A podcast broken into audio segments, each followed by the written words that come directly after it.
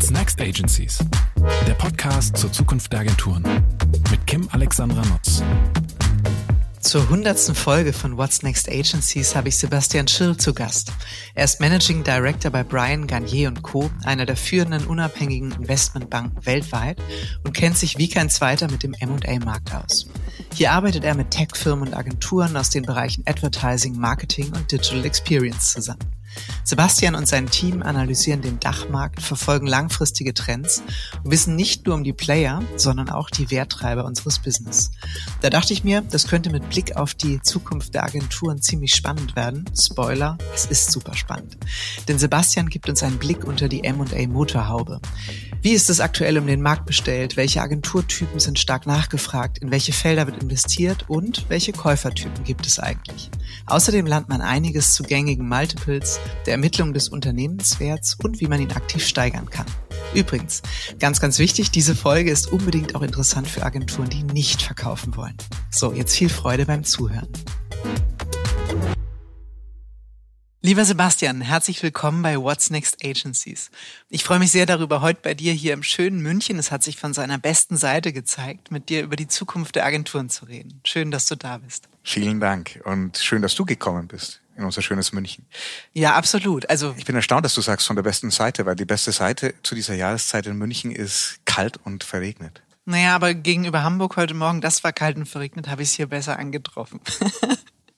Ja gut, also ähm, das Gespräch heute ist eine absolute Premiere für mich, denn du bist weder Agenturmanager noch Marketingverantwortlicher. Äh, dir ist aber für diesen Podcast eine, finde ich, ganz, ganz wesentliche, ganz neue Perspektive hinzu, äh, die wir unbedingt beleuchten sollten. Du mhm. bist Managing Director bei Brian Garnier, habe ich gerade gelernt, wie man es ja. richtig ausspricht, kurz BG, eine inhabergeführte Investmentbank mit Fokus auf Software und Tech-enabled Services. Mit über 70 Deals pro Jahr und 250 Mitarbeitenden in Europa und den USA zählt ihr zu den größten und erfolgreichsten unabhängigen Playern. Du selbst leitest den Sektor Digital Media Entertainment in der Dachregion und arbeitest mit Tech-Firmen und Agenturen aus den Bereichen Advertising, Marketing und Digital Experience zusammen. Zusammenarbeiten heißt in diesem Fall, ihr beratet Gründer, das C-Level und Investoren bei komplexen Finanzierungen und M&A-Strategien. Ja. Ja? Alles richtig? Alles Oder was richtig. vergessen, was ganz Wichtiges? Nein, überhaupt nicht. Äh, wenn ich aber noch ergänzen darf. Mhm. Ähm, beraten bedeutet bei uns nicht, dass wir ausschließlich auf Unternehmensverkäufe schauen, mhm. sondern wir beraten entlang der gesamten Wertschöpfungskette der Unternehmen. Bedeutet, wenn du Kapital benötigst, dann stehen wir zur Verfügung. Normalerweise ab Wachstumskapital, Series B, Series C, wenn Ticketgrößen von 25, 30 Millionen Euro aufwärts ähm, angefragt werden. Wir helfen bei Finanzierungen, die Fremdkapital äh, mit inkludieren. Also alles, was Leverage anbelangt. Das kann, ähm, man, man sagt da neudeutsch, äh, Venture Debt sein. Es kann strukturiertes Kapital sein, wo man eine Mischform von Equity und Debt ähm, wählt. Entschuldigung übrigens, viele dieser Begrifflichkeiten sind englisch geprägt. Das macht überhaupt nichts und wir werden danach ein Glossar zur Verfügung stellen für all diese Dinge, die für dich so wunderbar heb, selbstverständlich heb einfach den, Heb einfach ja. den Finger und sag, äh, was war das mhm. jetzt? Mhm. also es gibt auch ganz einfache deutsche Übersetzungen dafür und ähm, gehen auch an die Börse mit unseren Unternehmen. Hinter mir, das äh, sieht man jetzt mhm. leider nicht, einige Tombstones, Grabsteine. Mhm. Da ist zum Beispiel Mr. Specs, der Börsengang dabei, den wir 2021 begleitet hatten. Auch das tun wir und wenn die Märkte dann mal wieder schlechter geworden sind, dann schauen wir eher auf große ähm, private Platzierungen. Aber das äh, beschäftigt uns auch und in einem guten Jahr, du sagtest gerade über 70 Transaktionen, machen wir etwa die Hälfte tatsächlich in dieser Art und in in diesen Kategorien von, von Deals. Ja. Mhm, mhm. Ich finde aber die gesamte Palette, die du auch gerade angesprochen hast, wahnsinnig interessant, sozusagen auch entlang der Wertschöpfungskette ja. für jetzt das Thema Zukunft der Agenturen. Denn wir sind ja eigentlich über einen Zufall zusammengekommen, weil ich in, äh, so einen Digital Market Report von euch bekommen habe. Ne? Ja. Das verschickt ihr ja irgendwie auch, um sozusagen mit den jeweiligen Leuten in, im Gespräch zu sein. Und genau. ich fand das total interessant, habe mir das durchgelesen und habe gesagt, Mensch, wenn da so schlaue Köpfe sind, die so viel über diesen Markt erheben, dann äh, muss ich muss ich unbedingt jemanden in diesen Podcast einladen. Und so sind wir zueinander gekommen und lass uns damit ruhig mal einsteigen, auch sozusagen als Blick auf den auf den Markt, wie ihr ihn auch seht. Ihr erhebt wie gesagt regelmäßig die Performance mhm. und auch die Veränderungen des Marktes und veröffentlicht auf dieser Basis eben sogenannte Marktreports. Und genau. ähm, ich finde es total interessant, mal zu hören zu Beginn, wie sich eigentlich so die ganzen aktuellen Marktentwicklungen, geopolitische Ereignisse, Wirtschaftslage und all das auf die Agenturbranche auswirken. Wie geht's der Agenturbranche? Wo fangen wir an? Ja, also äh, es ist es ist ganz spannend zu sehen, weil du hast viele viele Punkte angeschnitten. Es ist ein unfassbar komplexes Marktumfeld, in dem wir uns bewegen, das eines bedingt, nämlich die Visibilität, die Vorhersagbarkeit, die hat rapide abgenommen. Und ähm, im Gegenzug die Volatilität sehr stark zugenommen. Wir hatten das mit ein, zwei uns bekannten Insolvenzen zum Beispiel gesehen, jetzt vor kurzem. Ähm, deswegen, es ist grundsätzlich sehr, sehr schwer geworden, eine klare Einschätzung zu geben. Aber man kann gewisse äh, gewisse fundamentale Eigenschaften aufzeigen. Erstens, es besteht eine unfassbare Entschuldigung, wenn ich, wenn ich da vielleicht wieder ins Englisch verfalle. Darfst du gerne. Ähm, ich glaube, es lässt sich gar nicht vermeiden in deinem Aufgabengebiet. Consumer Uncertainty nennen wir das. Also man sieht global aufgrund dieser Unsicherheit, ob das Krieg ist, ob das Inflation ist, ob das ähm, steigende Kosten sind, dass äh, das Consumer Spending sich sehr stark verändert hat. Und insbesondere für die Agenturbranche hat das weitreichende Implikationen.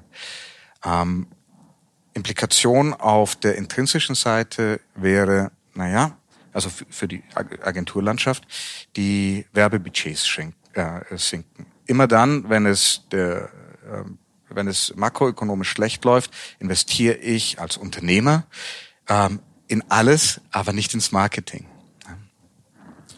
Und damit einhergehend äh, betrifft das die Agenturbranche natürlich sehr, sehr stark.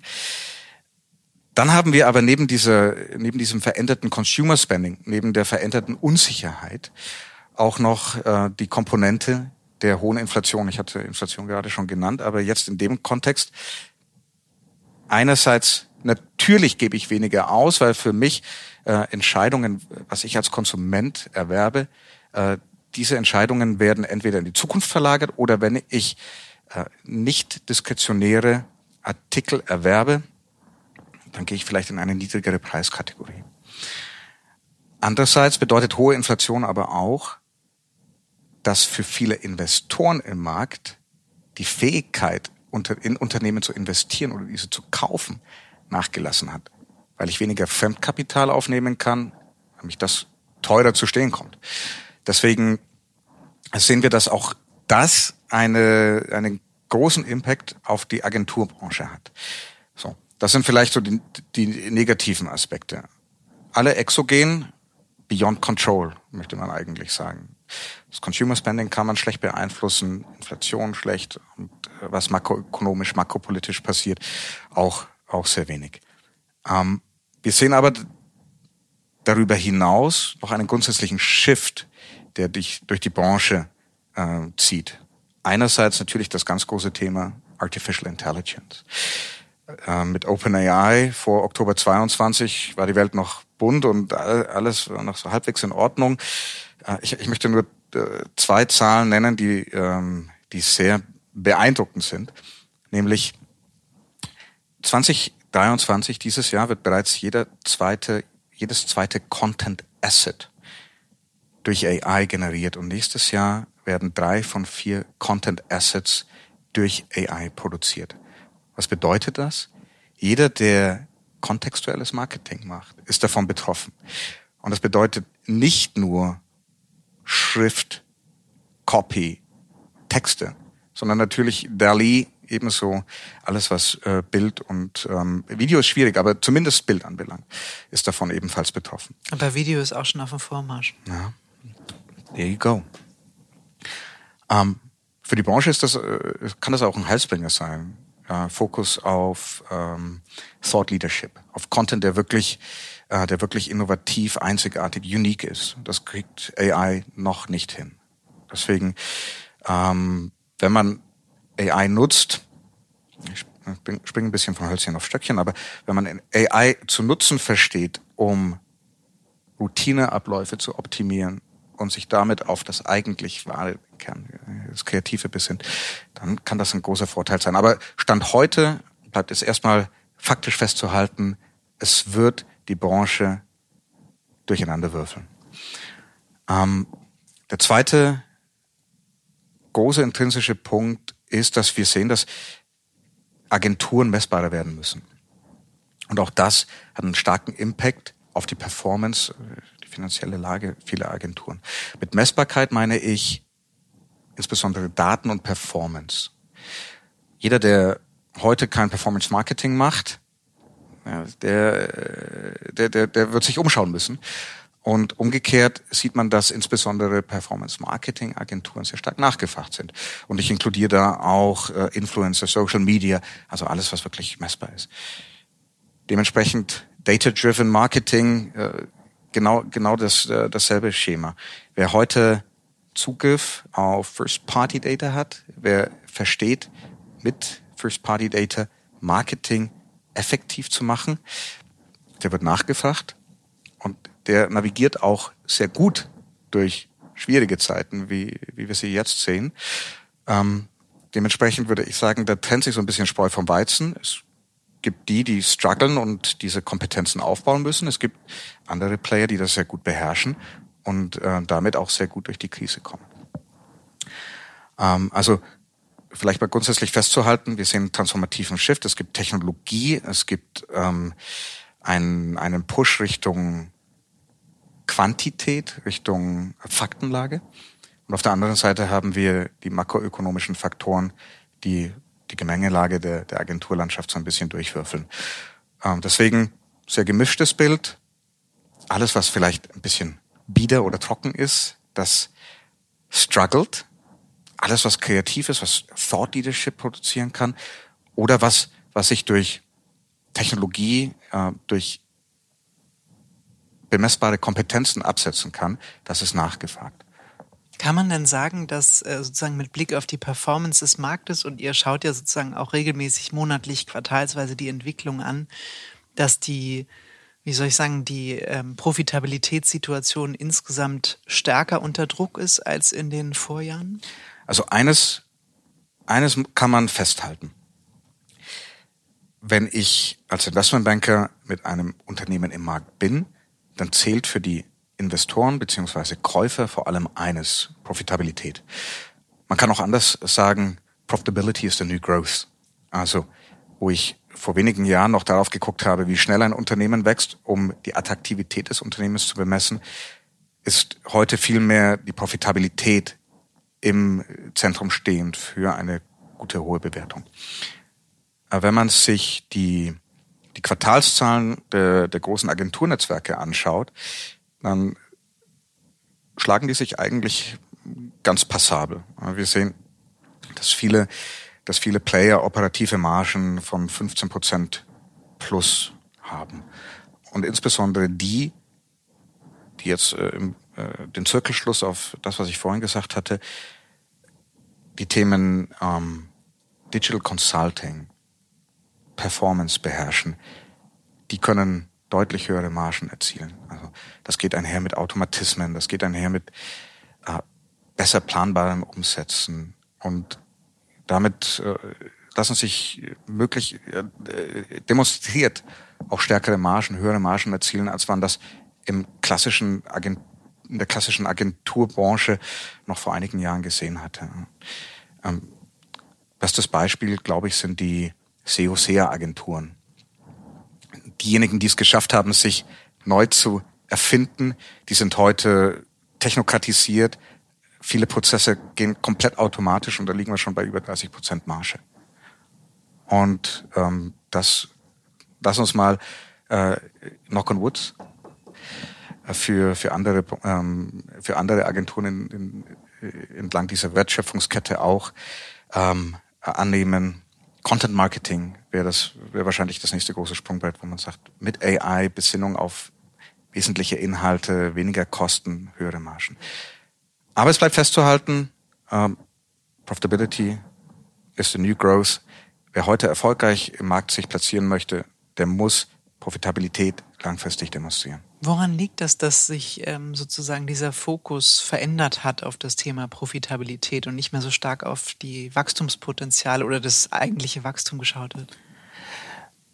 Ähm, wenn ich frei von der Seele sagen darf, äh, äh, vielen geht der Arsch auf Grundeis. Und äh, wenn ich mir die Käuferlandschaft anschaue, dann habe ich Strategen, das sind hierarchische Konstrukte. Keiner will den Kauf eines Unternehmens verantworten, das dann neg negativ auf die Gruppenprofitabilität einzahlt. Deswegen achten strategische Käufer heute zunehmend darauf, dass hohe nachhaltige Profitabilität gegeben ist, um im Zweifel Zukäufe gegenüber der nächsthöheren Hierarchieebene zu verteidigen. Bei den Finanzinvestoren ist Profitabilität das Maß aller Dinge, um den Kauf, wenn ich insbesondere Fremdkapital aufgenommen habe, zu refinanzieren. Und ähm, damit steht Profitabilität im Zentrum. Heute kann sich kaum einer leisten, ein negatives Asset zu erwerben, negativ im Sinne der, der Profitabilität und das dann zu entwickeln oder fortzuführen. Insbesondere, wir haben große Unsicherheit, wenn nochmal ein Kunde abspringt oder wenn möglicherweise ein Rainmaker von Bord geht, was passiert dann nächstes Jahr? Und äh, den Schuh möchte sich momentan keiner anziehen. Mhm, nachvollziehbar. Ist denn, wir haben ja auf die, ähm, ich sag mal, Performance der Agenturbranche geschaut. Das lässt ja noch nicht direkt einen Rückschluss zu, wie steht es denn jetzt um das Interesse potenzieller Käufer um Agenturen? Also ist gerade richtig was los auf dem Markt oder ist da Flaute? Also wir sehen, dass viele Transaktionen, die für 23 angesetzt waren, möglicherweise sogar schon für 22, nach 24 oder sogar Richtung 25 verlagert werden. Das hat unterschiedliche Faktoren. Einerseits viele erfolgreiche Agenturen, die Inhaber geführt sind. Da ist der Zeitpunkt, wann verkauft wird, reines Ermessen der Gründer und die verkaufen natürlich nur einmal und tun das im Zweifel halt ein Jahr später, aber dafür ähm, zu guten Konditionen. Das ist effektiv die, die Altersvorsorge. Deswegen, wenn ich nicht gezwungen bin zu verkaufen, dann tue ich das eben in, ja, in, in, einer, in einem Marktumfeld, das äh, intransparent ist, eher nicht.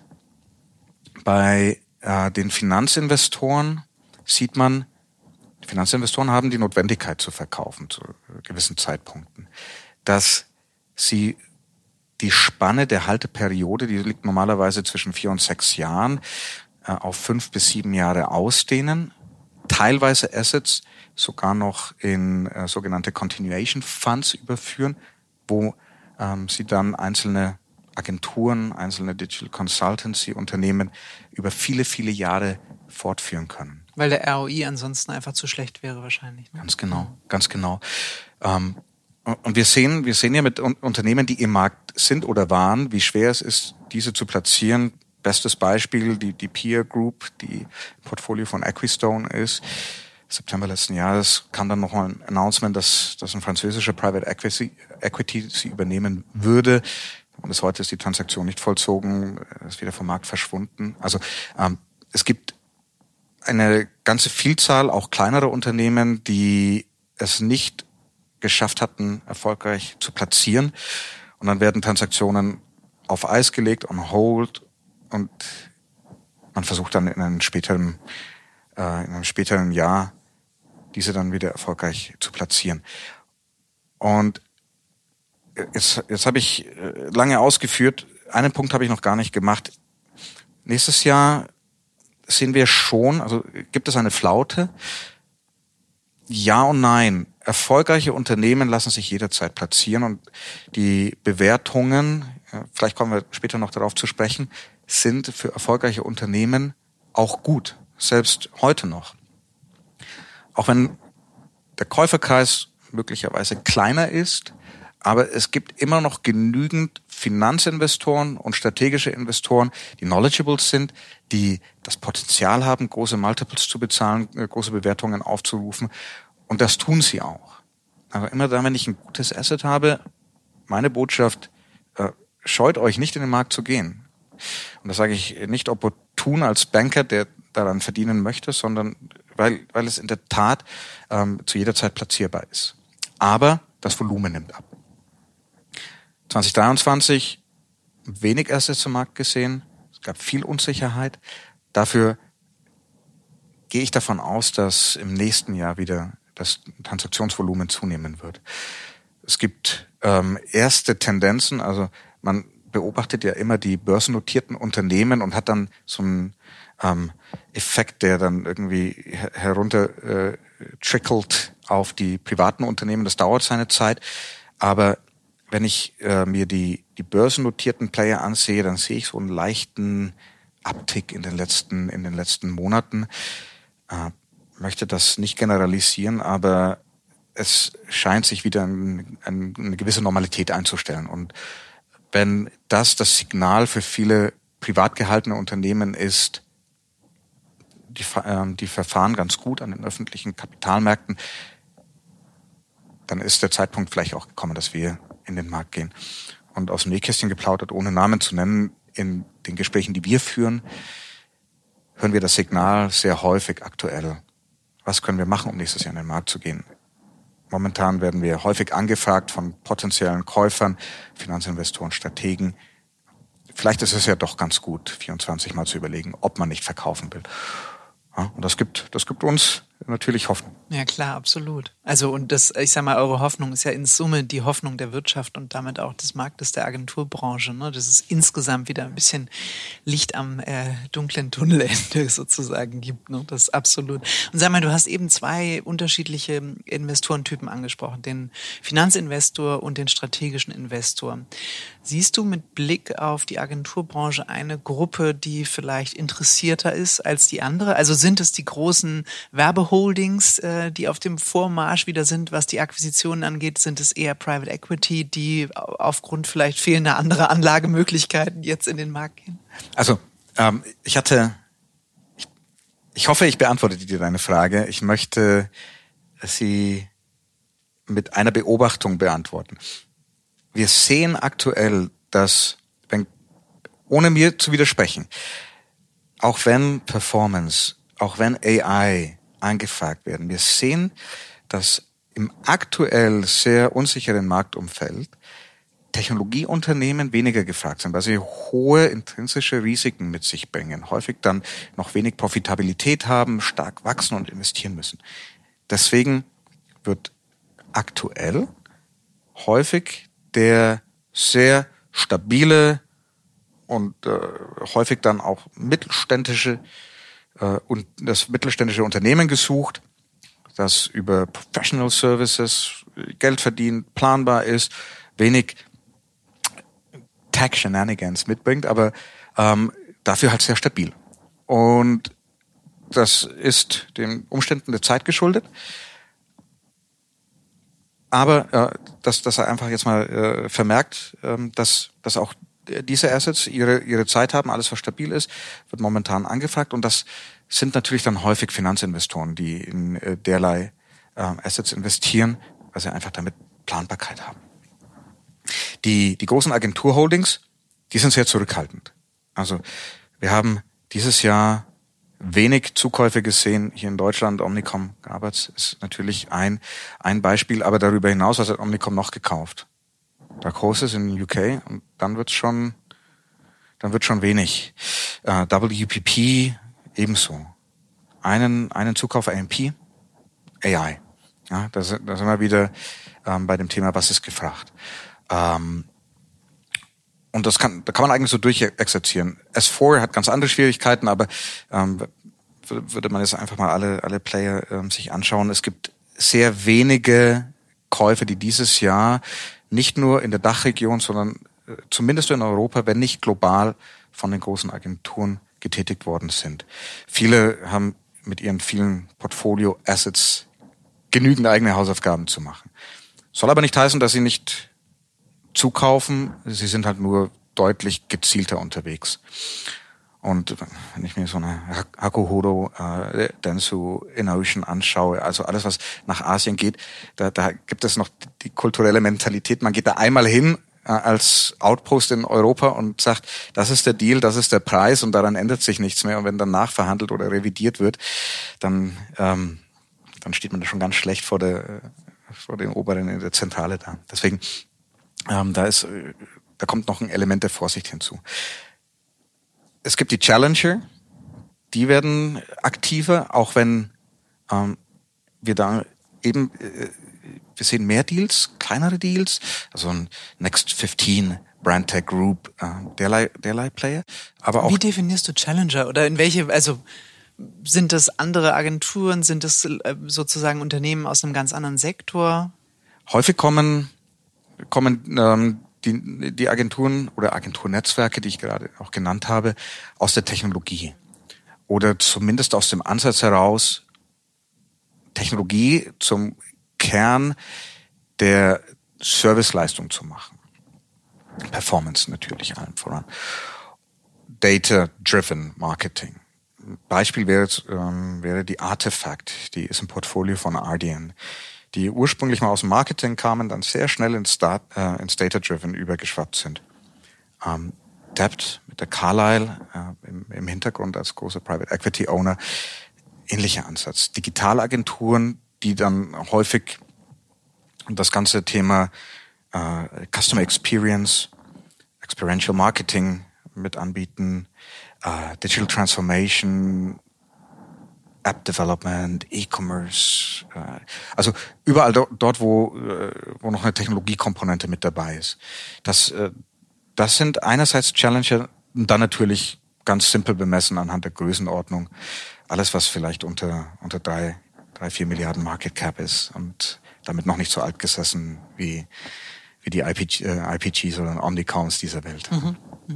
Und sag mal, aus dem jetzt so Nähkästchen geplaudert, wie ist da üblicherweise das Vorgehen? Also habt ihr, kommen diese Deals ähm, bei euch zustande, weil eben die strategischen oder Finanzinvestoren sich melden, bei euch anklopfen und sagen, Sebastian, äh, habt ihr sozusagen ein paar unter Beobachtung, die für uns interessant sein könnten? Oder ist es eher so, dass zum Zeitpunkt X ähm, inhabergeführte Agenturen auf euch zukommen und sagen, also es ist ja so ein bisschen so wie in der Executive Search, in der Personalberatung, ne? wer fragt zuerst, wie ist der Pool? Also wie geht ihr da vor?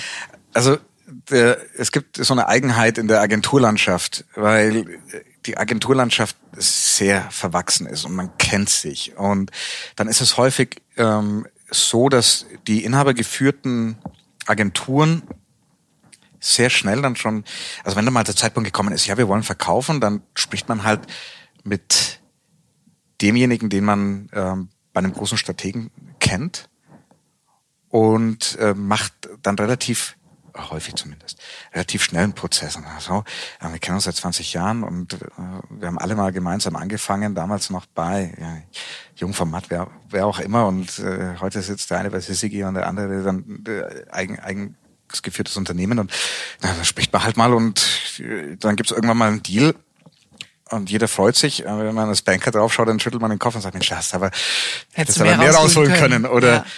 Oder umgekehrt, ähm, als Käufer, Mensch, da hättest du aber nochmal äh, besser in die Reps and Warranties, also in, in deine Due Diligence investiert und ähm, vielleicht nochmal eher darauf geachtet, was dir da versprochen wird.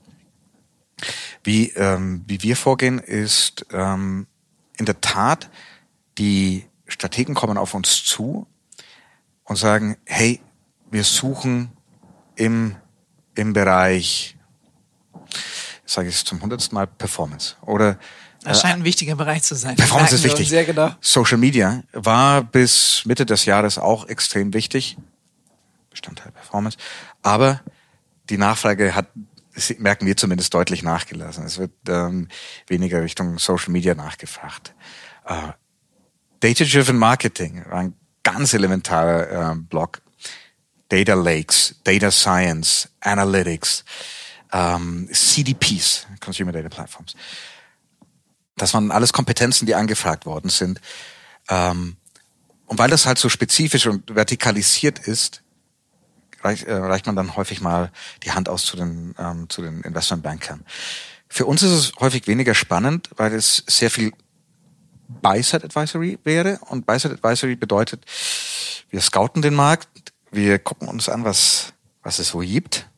Und dann ähm, klopft man mal an und sagt, hey, habt ihr nicht Lust zu verkaufen? Und äh, die, die inhabergeführten Agenturen sagen dann häufig, nö. So, deswegen stellen wir uns eigentlich lieber auf die Seite der Unternehmer. Du hattest es ja eingangs gesagt, wir arbeiten gerne mit Unternehmen, Unternehmern, deren Shareholdern zusammen. Da wissen wir zumindest, wer verkaufen will. Und dann klopfen wir bei den, bei den geeigneten Käufern an. Das ist viel häufiger ähm, wenn ich jetzt äh, nochmal springe, das äh, sei mir bitte verziehen, viel häufiger der, äh, der Startpunkt, wenn wir mit unseren Mandanten in die Gespräche einsteigen. An wen willst du überhaupt verkaufen? Willst du dir die, äh, äh, die diese Herkulesaufgabe zumuten, ähm, innerhalb einer großen Agenturgruppe dann nach Verkauf noch aktiv zu sein, zu Netzwerken, zu, äh, zu, zu reporten, äh, dich dann alle Monate, alle Quartale lang in Düsseldorf, in Frankfurt einzufinden und dann dein Stell dich einzuhaben. Ähm, der, der typische Agenturinhaber ist ja häufig dann auch etwas kreativer und freigeistiger und damit äh, weniger ähm, äh, äh weniger in, in, in gewisse Bahnen zu bändigen. Mhm. Ich wollte gerade fragen, gibt es ein weniger abschreckendes Beispiel unter den genannten? also als Agenturmensch, ich kann ja nur von mir sprechen, würde Nö. ich, genau, also ich würde jedes Nein. dieser Szenarien wahrscheinlich ja. erstmal furchtbar finden. Ja. Ja, aber das macht das, also äh, äh, für mich als Banker hat das schon immer spannend gemacht, weil ja, es ist halt auch nicht so furztrocken. Ja, und äh, du musst dann auch nicht mit Schlips dann immer zu den Meetings kommen. Und ähm, das war schon vor zehn Jahren so. Und das ist heute ähm, Gott sei Dank äh, noch ausgeprägter.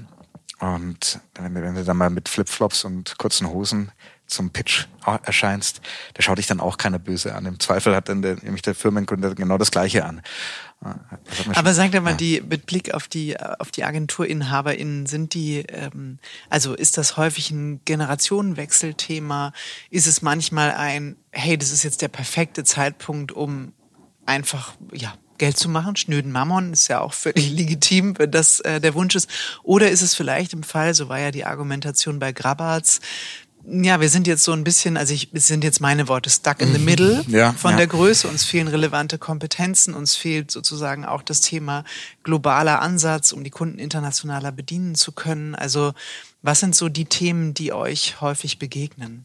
Alles zusammengenommen weil die äh, Agenturlandschaft so äh, breit gefächert ist, dass für dass es für jedes dieser angeschnittenen Probleme dann ähm, äh, Bedürfnisse gibt. Also ich, ich habe diejenigen, die Mitte 50 sind, teilweise, ich persönlich habe Mandanten, die Anfang 60 sind und sagen, ich kann es jetzt noch ein paar Jahre machen, aber so langsam denke ich dann auch darüber nach, wie, wie mein Lebensabend ausschaut dann hast du in der Tat die Agenturen, die es zu einer gewissen Größe als inhabergeführte Agenturen geschafft haben, aber in der Tat stuck in the middle sind.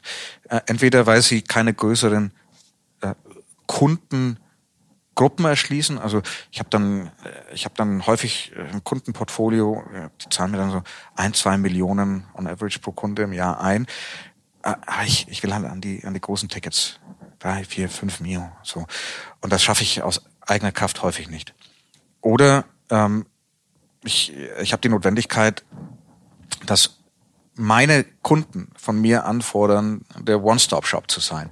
Und ich kann zwar die Kreativkompetenz bedienen oder ich kann die äh, Media-Kompetenz bedienen, aber nicht das ganze, die ganze Bandbreite und verliere damit dann meine Pitches. Und das wäre dann eine Möglichkeit, mich anzuschließen.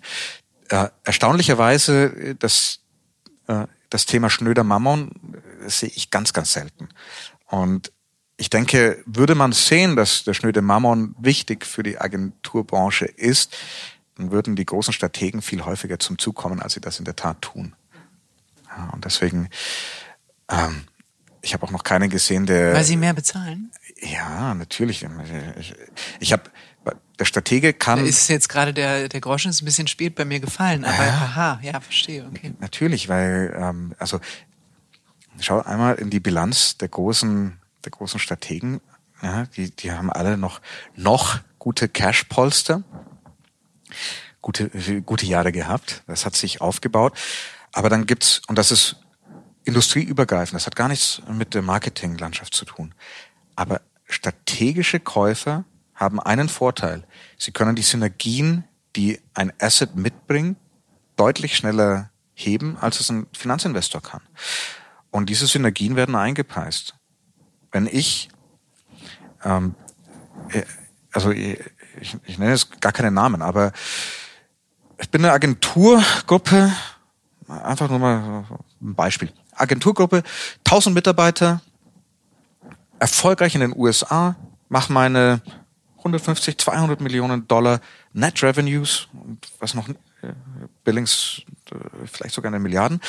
Ähm, und jetzt will ich nach Europa kommen.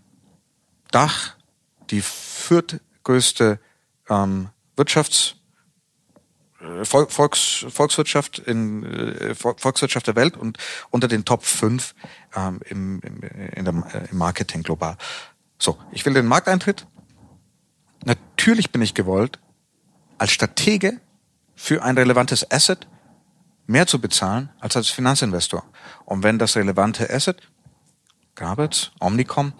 Wenn, wenn die jetzt noch sagen, Mensch, ich bringe dir Kunden mit, die kannst du aus Deutschland heraus nach wohin auch immer upsellen und du kannst die, kannst die, ähm, die, die Multinationals genauso in New York oder in London betreuen.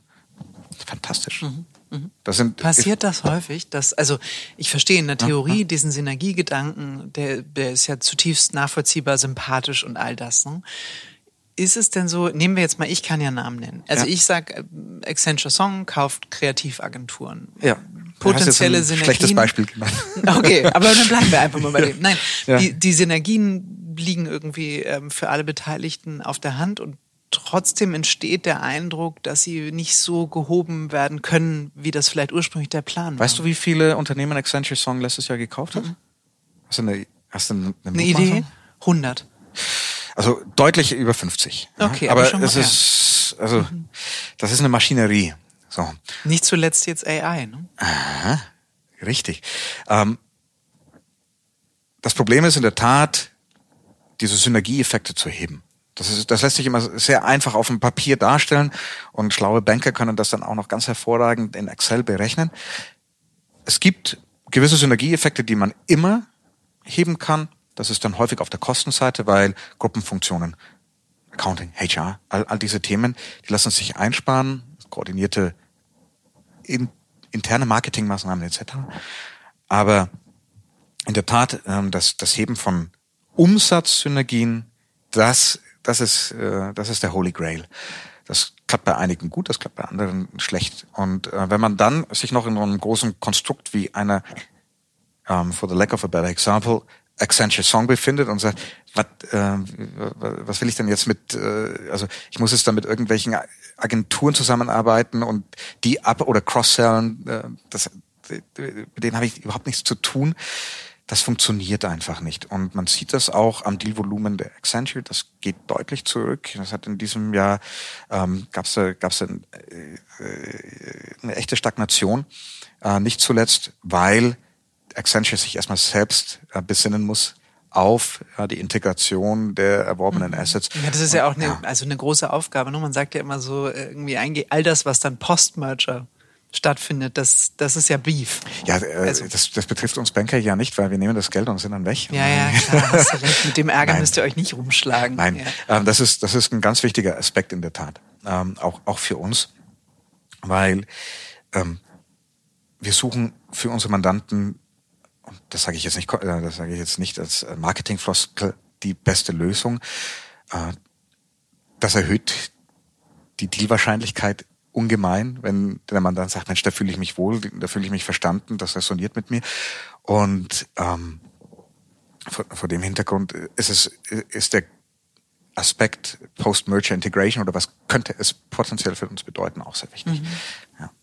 Du hast vorhin gesagt, da würde ich gerne nochmal darauf zurückkommen. Ähm, äh, lass uns nachher noch auf die Multiples zu sprechen kommen. Ja. Das ist vielleicht ein guter Zeitpunkt, um auch nochmal über Multiples ja, zu sprechen. Ja, ja. Also wie ist das denn in der Agenturbranche? Wird auf ähm, EBIT der Multiple gezahlt? Wird auf Umsatz gezahlt? Äh, in welchem Szenario ähm, auch immer? Wie hoch ist der jeweilige, äh, jeweilige Multiple. Gut, das hängt total an der Performance, das ist schon klar. Aber Ja.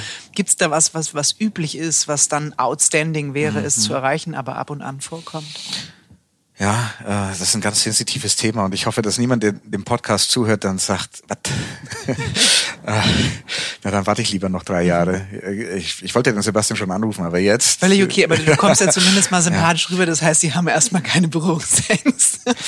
Also, ähm, interessanterweise ist die Branche sehr stabil. Und ähm, das hat vielleicht so mit einem gewissen Grade der, des Lack of Innovation zu tun.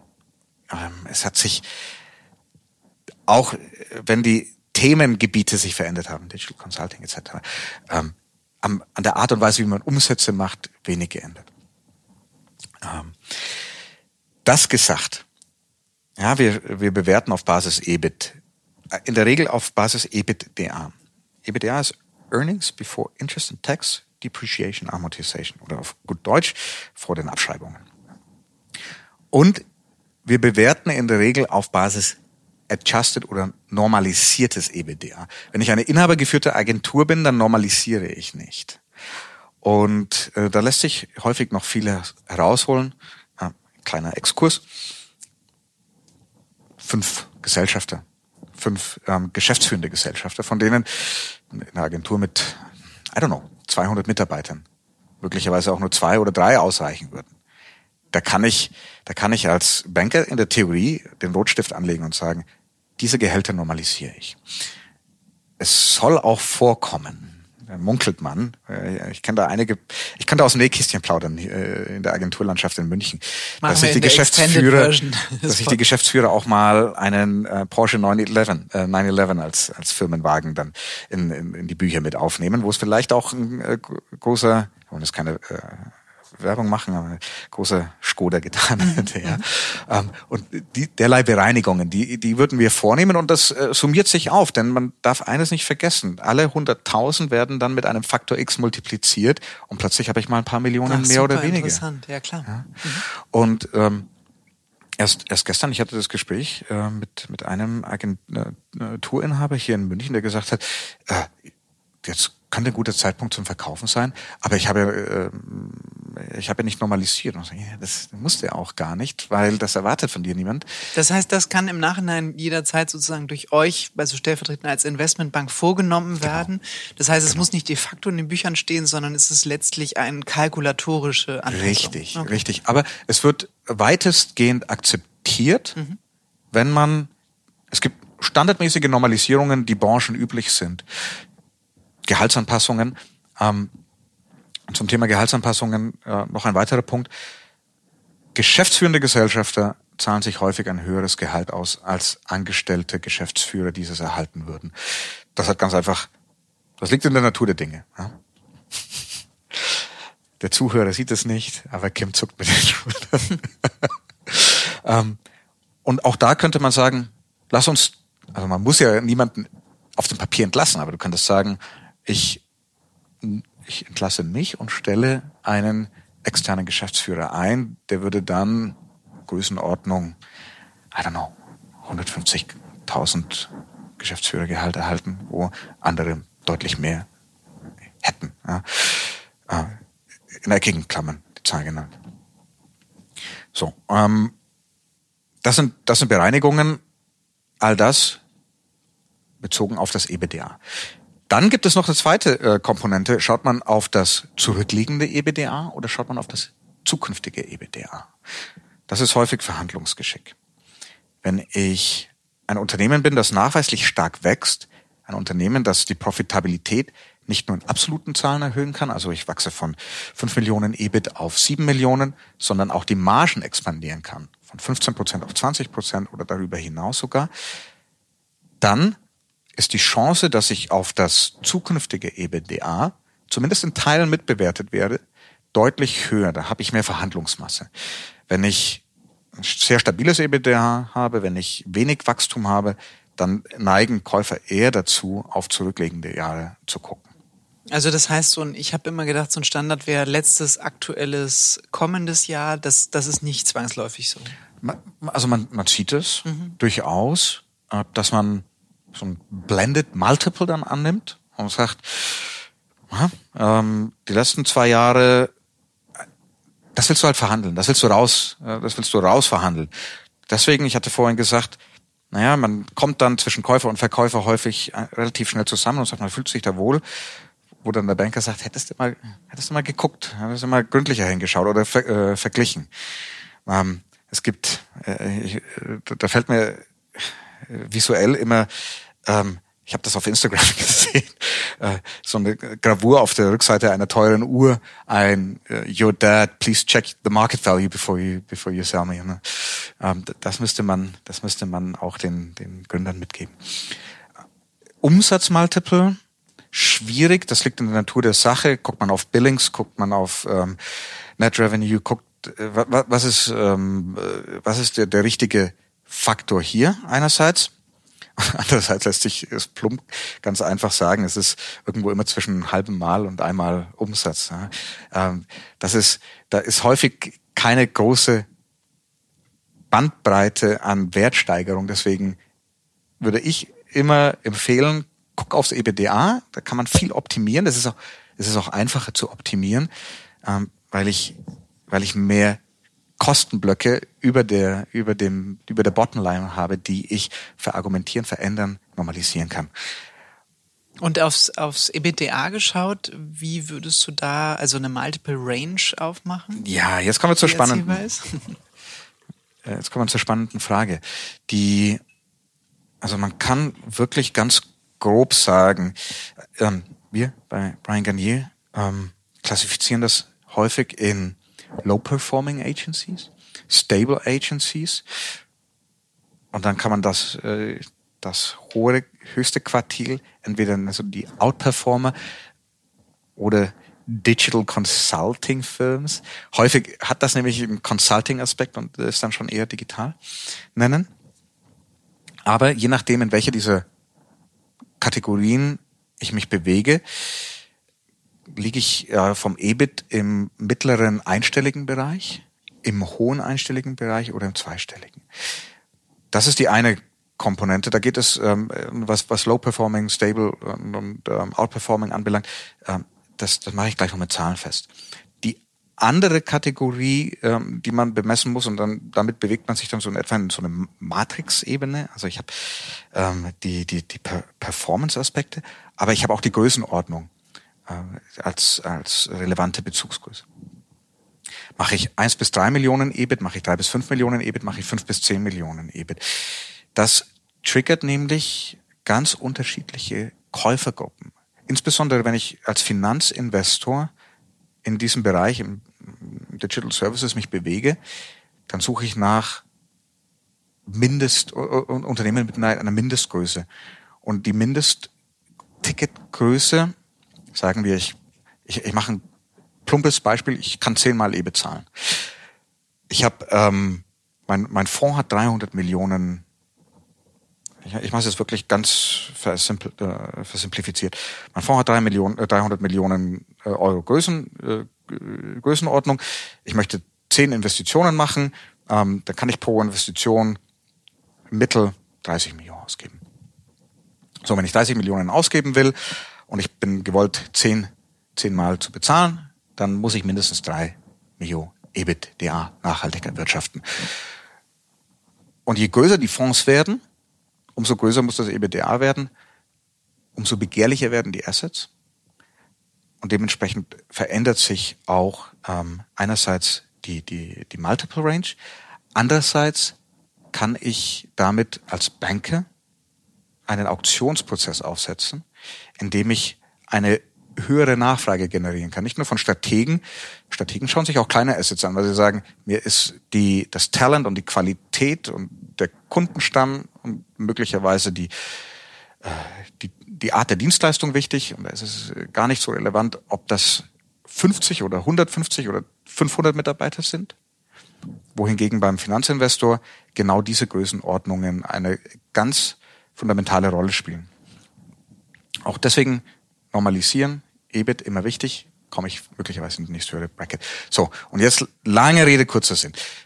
Also vier bis fünfmal EBIT, Trailing 12 Months, TTM, zurückliegende zwölf Monate. Ähm, bei privaten Unternehmen dann häufig bemessen anhand des Jahresabschlusses.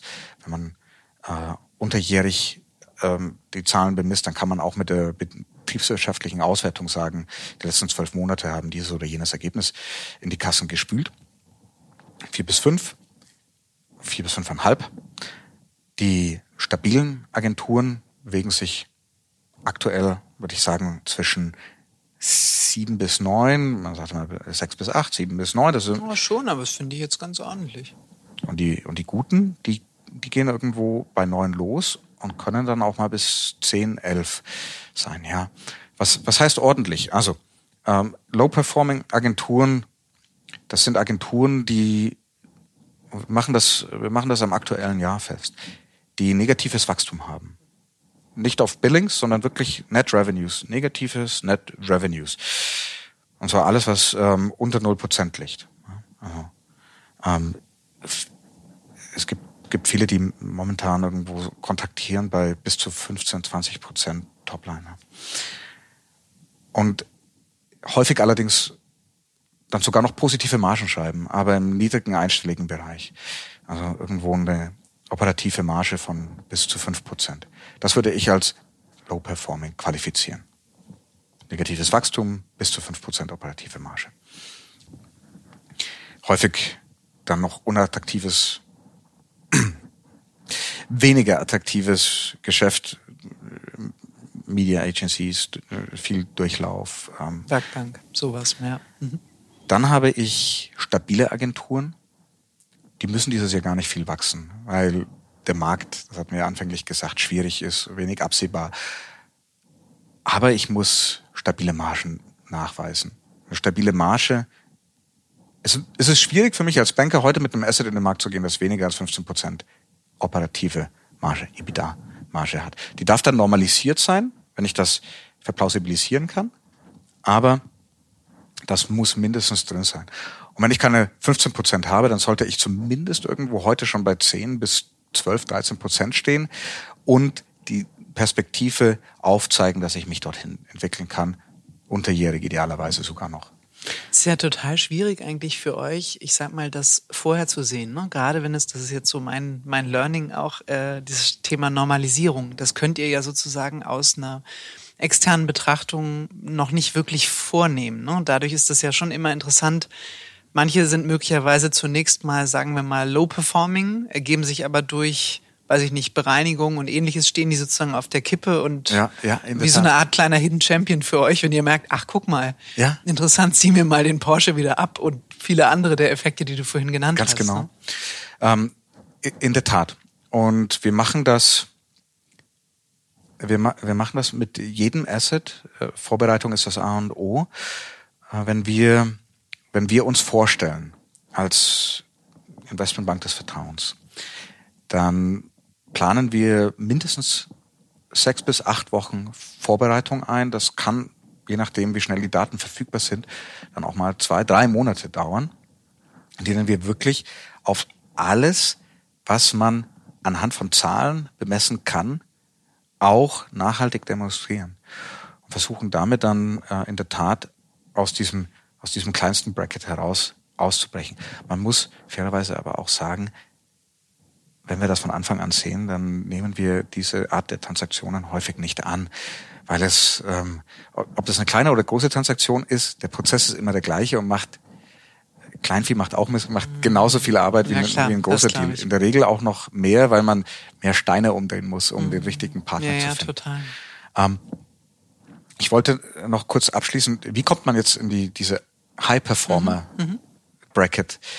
Ähm, das ist dann, das sind häufig Unternehmen, die deren Dienstleistung nicht beschränkt ist nur auf Online-Marketing oder nur auf klassische Marketing-Maßnahmen, sondern die ein häufig ausgewogenes äh, Portfolio aus Consulting, Digital Marketing und zu Teilen sogar Technologie anbieten.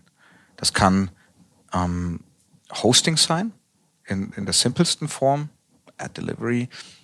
Äh, das kann aber auch die Implementierung von Software sein, je mehr Softwarekompetenz ich habe, das muss keine proprietäre Software sein, aber wenn ich weiß, wie Salesforce, Adobe, äh, Spryker, you name it, zu implementieren ist, fantastisch. Und damit komme ich dann häufig, kann ich mich über den, den klassischen Agentur-Multiple Richtung Digital Consultancies heben. Digital Consultancies liegen, wenn ich full-blown Accenture bin, full-blown Cap Gemini und ähm, äh, Persephone und äh, dergleichen, bis zu 15 Mal EBITDA sind, äh, sind die aktueller Marktwert. Und das ist für mich häufig so eine Bandbreite. Vieles hängt davon ab, wie begehrlich bin ich, wie, ähm, wie viel Nachfrage kann ich im Markt erzielen. Was ich immer abraten würde, ist in den Markt als Unternehmer zu gehen und zu sagen, ich erwarte mindestens 10x, 12x, x. Äh, sollte man niemals tun, sondern immer den Markt als kommen lassen. Und dann sagen, hm, zu wenig, zu viel. Man gibt es, gibt es ähm, Agenturen, wo ihr auch sagt, irgendwie, ja, das ist total gut, dass wir jetzt mal sprechen, aber ihr braucht noch, ich sage jetzt mal zwei, drei Jahre und das ist sozusagen, äh, äh, das ist Homework für die nächsten zwei, drei Jahre? Schön, dass du das ansprichst. Hatte ich vor zwei Wochen genauso. Große Agentur, viele zehn Millionen Umsatz, viel EBITDA, aber in den letzten zwei, drei Jahren so ein bisschen ins Schlingern geraten. Und ganz genau das haben wir getan. Einerseits den Fahrplan nach vorne aufgezeigt, und dann so einen Hausaufgabenkatalog mitgegeben. Der lässt sich, der lässt sich für den Banker immer sehr einfach darstellen, weil du steckst ja da nicht drin und musst. Du weißt ja nicht, wie schwierig es ist, das herzustellen. Ja, ja. Genau. Du, du schaust dann immer in große Augen und ähm, dann, dann äh, ist es der gestandene CEO vor dir mit 30 Jahren Marketingerfahrung und dann erzählst du äh, dem, dem, dem Unternehmer, ja, jetzt, jetzt musst du aber mal dein EBDA verdoppeln. Das schaffst du ja bis nächstes Jahr. Also wohlbewusst so einfach ist es das nicht. Aber es gibt, ähm, äh, zumindest können wir aufzeigen, was ist vom Markt momentan gefragt. Und das musst du halt, diese Punkte musst du abhaken können. Wir wissen, dass es schwer ist, aber wenn du erfolgreich verkaufen willst, dann musst du, musst du ja, ob das nun 15% EBITDA-Marge sind, ob das zumindest ein stabiles, flaches Wachstum ist, äh, ob das eine gewisse Clusterung deines Kundenportfolios äh, bedeutet. Ja? Contribution Margins, äh, Deckungsbeitrag pro Kunde in dieser oder jenen Größenordnung. Und äh, derlei Maßgaben, die man dann hat, häufig dann auch Headcount ist häufig mit impliziert. Aber ähm, diese Punkte kann man relativ einfach benennen. Und ähm, damit lässt sich dann der Erfolg einer möglichen Platzierung dann häufig schon mal in die richtigen Bahnen lenken. Mhm, mhm. Es ist ja kein Geheimnis, dass ich großer Fan inhabergeführter Agenturen bin. Sind wir alle. das hatten wir ja ich finde kaum sehr, Business. sehr sympathisch. Es gibt dieses eine Zitat, äh, ähm, ich glaube, Wyden Kennedy, äh, aus der Ecke kam ja. das, ne? I would rather burn the place down before I sell it. Das ja. fand ich sehr sympathisch. Ja. Ähm, und was, was mich in dem Kontext interessiert, gibt es auch inhabergeführte Agenturen, die kaufen? Ja, die gibt es in der Tat. Ähm, und also der Antrieb, muss man aber fairerweise sagen, ist immer so ein bisschen aus der Not geboren. Also ja. die merken, es ja, geht oder nicht. um sich groß und wertvoll zu machen für den Verkauf, ja. der ohnehin geplant ist. Ja. Oder so. Ähm, schöner Gruß nach Hamburg, da kenne ich einige, mhm. die da oben sitzen und äh, jetzt 2023 begonnen haben, entweder sogar eigene M&A-Guys, also eigene mhm. Verantwortliche mit aufzunehmen oder aber äh, zumindest ja, aktiver den Markt gerade screenen. Und die kommen dann natürlich auch äh, mit uns ins Gespräch und ähm, häufig sind sie dann weniger akquisitiv, aber sie äh, rammen zumindest mal ihre Fahne ein und sagen, Aha. uns gibt es auch. Mhm. Und ja, also äh, mal, mal gucken, mal gucken, inwiefern das jetzt gute, hehre Vorhaben sind oder dann tatsächlich auch, ähm, äh, auch äh, Action mhm, folgt. Mhm. Aber es könnte jetzt zum Beispiel sein, wenn ich jetzt sage, ich habe total Interesse, eine weiß ich nicht, zehn Mann, zehn Frau Agentur im äh, Digital Experience Marketing Bereich zu kaufen, wäre ich dann überhaupt bei euch richtig? Also wir könnten dich auf jeden Fall an den richtigen Käufer okay. vermitteln. Das ist dann äh, häufig Verkäufer, oder? Weil ich würde ja kaufen wollen. ah, du, du würdest kaufen? Ja, ja. Äh, okay, okay. Ja. Spielen wir das Spiel mal durch. das also, ist eine schöne Vorstellung. Ähm, du hattest vorhin einen Punkt genannt, nämlich, dass es für uns als Berater von außen häufig schwierig ist, abzuschätzen, wie qualitativ, wie, wie hochwertig mhm, eine, eine, eine, ein Unternehmen ist. Eine Kennzahl, die man relativ einfach einsehen kann, ist die Unternehmensgröße. Aber daran soll man noch nicht den Erfolg oder Misserfolg eines Unternehmens fest, festmachen. Deswegen, was uns, die wir uns auf dieses Segment spezialisieren, wichtig ist, ist mit möglichst vielen Unternehmen zu jeder Zeit zu sprechen. Du sagtest vorhin, ähm, auch du bist auf uns aufmerksam geworden durch unsere äh, Quarterly Publik mhm, äh, mhm. Publikation. Das ist ein Mittel für uns, ins Gespräch mit Unternehmen zu kommen. Gar nicht vor dem Hintergrund zu sagen, wir wollen euch unbedingt verkaufen und zwar sofort, sondern wirklich zu sagen, hey, wir, wir möchten das Networking, um Networking, den Markt kennenlernen, ähm, denn ein, einerseits kommen die Käufer auf uns zu und sagen, wir wollen was Kleines, aber Spezialisiertes. Oder umgekehrt, ähm, wissen wir dann, wer die großen Käufer sind, was sie wollen? Und sagen, hey, wir haben, wir haben da jemanden, ähm, die sind leider Gottes zu klein für uns, als dass wir sie beraten könnten, weil ähm, hinter vorgehaltener Hand. Auch die Investmentbanker wollen ja etwas verdienen und nehmen sich dann häufig. Ja, ja, ich habe, ja, es wäre auch dabei irgendwie. Werdet ihr, das interessiert mich wirklich, wo du es gerade selber anschneidest. Also muss nicht ins Detail gehen, keine Angst, aber werdet ihr eher von der Käufer- oder der Verkäuferseite oder teilen die sich das? Also ist Spannende das wie Frage, beim ja. Immobilienmakler, wie darf funktioniert ich, das für euch? Darf ich etwas ausholen, weil ich glaube, Darfst das du, ja. interessiert viele, die, die sich mit, mit unserer äh, Industrie noch nicht so beschäftigt hatten.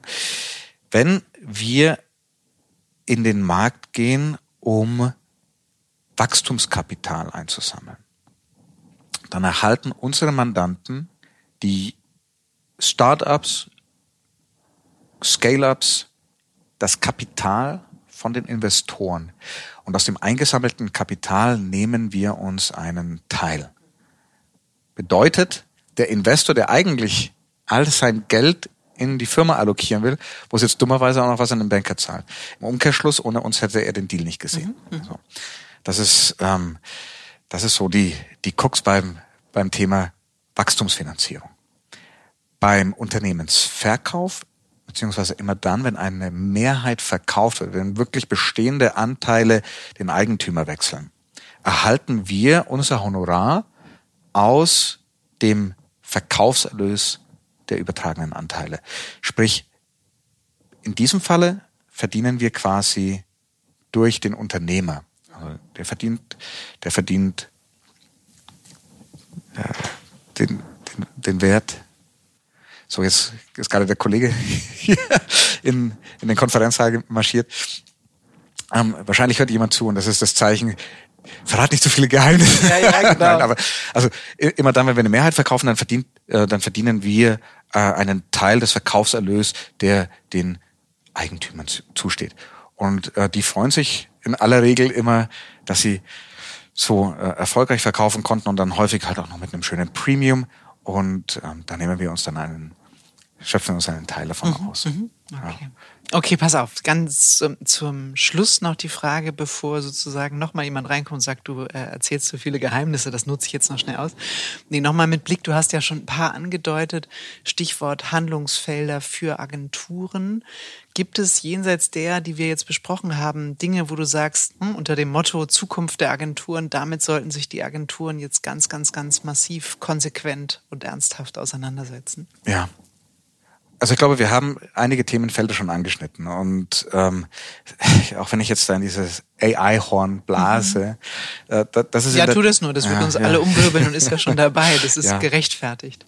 AI, ja, also mhm. AI, AI, ähm, das ist das ist definitiv ganz wichtig. Was wir was wir sehen ist, dass die Planbarkeit von Umsätzen sehr relevant wird und der Shift weg vom Projektgeschäft Richtung Consulting ähm, ganz, ganz stark wird. Und schaut man sich, schaut man sich da auch die großen Agenturnetzwerke an, die positionieren sich mittlerweile alle als Transformation Agencies.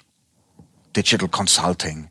Das ist, ähm, das, das geht, äh, das, das äh, zieht sich da wie der rote Faden durch alle, Ab, äh, alle Quarterlies, alle Jahresabschlüsse hindurch.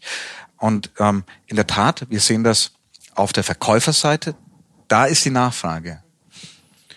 Und ähm, das impliziert dann alle Kompetenzen um nochmal Performance, ja, Technologie, Daten. Da äh, alles, was äh, quantifizierbar, messbar, mehr Transpar äh, macht, mehr Transparenz schafft für für den Kunden. Das ist das ist wichtig und ähm, verspricht Erfolg, verspricht auch höhere Margen. Äh, was kann man zusätzlich tun?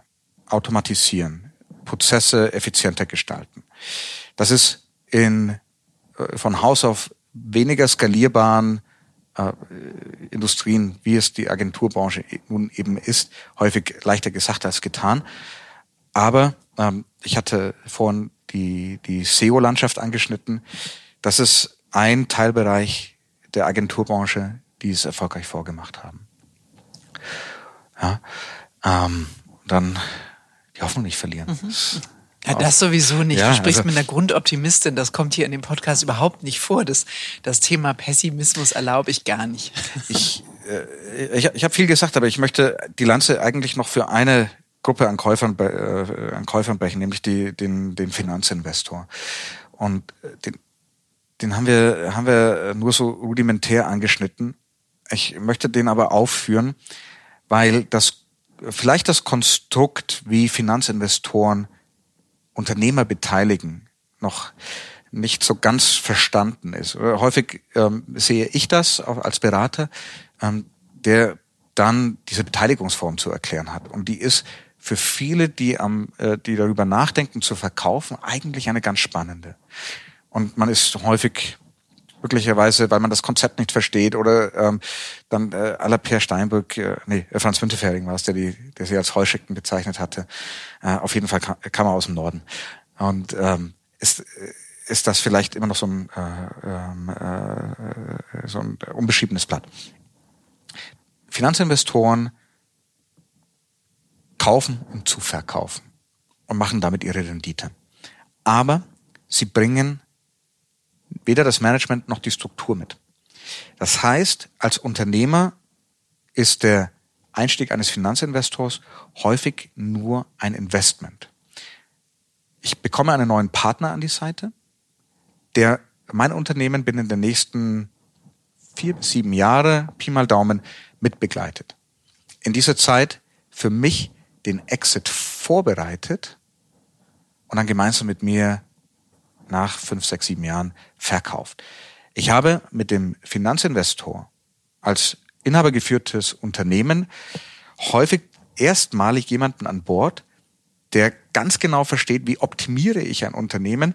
Und da geht es nicht um personelle Einsparungen, sondern da geht es tatsächlich darum, bessere Preise zu verhandeln, ähm, neue Kundengruppen zu erschließen, das Unternehmen diversifizierter, erfolgreicher, profitabler aufzustellen und es damit attraktiver für den Exit möglicherweise auch ein IPO in, in, einigen Jahren zu machen. Also ein Professionalisierungsbooster. Jawohl. Ja. So, und wie funktioniert das ähm, dann in der Praxis? Ich verkaufe einen Teil meiner, äh, meines Unternehmens und in aller aller Regel die Mehrheit am Tag X, wenn der Private Equity Investor einsteigt. Das sind dann häufig 70, 80 Prozent, die der Finanzinvestor erwirbt. Und den restlichen Anteil behalte ich entweder ein und bin damit noch mit genügend Skin in the Game in der, in der mhm. Haftung das Unternehmen dann auch erfolgreich zu gestalten. Oder aber für Konstruktionen, Organisationsstrukturen, wo der Eigentümer heraus möchte, aber die zweite Führungsebene gerne aufsteigen will und häufig dann aber noch nicht genügend Liquidität mitbringt, um die Aktien zu, die Anteile zu erwerben, kann ich mich als ja, zweite Führungsebene rückbeteiligen. und mit in diese in dieses in dieses Bracket 20 bis 30 Prozent Anteile gehen. Was mache ich dafür? Äh, der, der Finanzinvestor sagt, das ist Sweet Equity, es ist versüßtes Kapital. Äh, der Finan äh, es gibt ja auch Sweat Capital. Ne? Der mhm. Banker sagt, das ist Sweat, ja, ganz genau. Da musst du nämlich dafür schwitzen. Aber du hast diese Anteile, du bist in der Geschäftsführungsverpflichtung und ähm, das bedeutet aber im Umkehrschluss auch immer, dass du sehr viel operative Freiheiten nach wie vor hast. Wahrscheinlich deutlich mehr, als würde ich jetzt an, an Dentsu oder äh, an einen der großen reporten müssen. Und dann hat man, äh, ja, wenn der, wenn der, wenn der Tag, äh, Tag Y, Tag X war ja, äh, der Tag Y dann kommt, jetzt verkaufen wir wieder, dann kann ich diese 20, 30 Prozent im Verkaufsfall dann entsprechend vergolden. Aber ich habe im ersten Moment, wenn ein Investor einsteigt, schon mal einen Großteil verkauft, damit dann schon mal äh, das Darlehen aufs Haus abbezahlt und noch genügend, ähm, ich, ich sagte Skin in the Game, und dann später äh, dann nochmal erfolgreich mitzuverkaufen.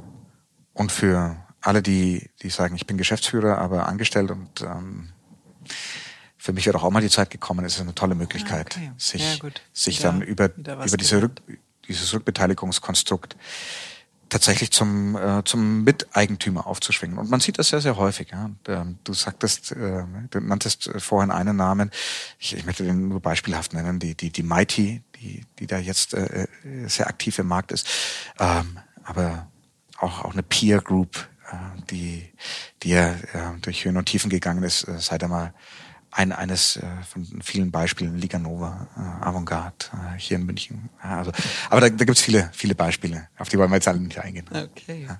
Ja gut, könnten wir aber wahrscheinlich, ne? Also locker nochmal mit einer zweiten Folge Können wir äh, auch, ja. machen. Das merke ich schon auf jeden Fall. Das ist, äh, das ist super. Also ich wollte ähm, mal so ein bisschen Licht in das Dunkel bringen, also zumindest äh, für alle sozusagen Dunkel, die sich ja nicht aktiv damit auseinandersetzen und für die das interessant ist, auch wenn sie ihre Agentur nicht verkaufen wollen, weil am Ende geht es ja schon darum, auch zu sagen, wie schaffen es Agenturen profitabler sich aufzustellen, wohin geht die Reise, was wird nachgefragt. Und das hat ja auch immer dann mit potenziellen Wachstumsfeldern zu tun. Ja, äh, das heißt, selbst wenn ich nicht verkaufen will, ist das total spannend, all das, was du uns hier verraten hast, um sich einfach strategisch klug aufzustellen und für die nächsten hoffentlich fünf bis mal mindestens zehn Jahre gut aufzustellen. Also insofern, Sebastian, ich danke dir sehr für die vielen wertvollen Insights, die du erzählt hast ähm, und die Dinge, die dich so jeden Tag beschäftigen. Super spannend.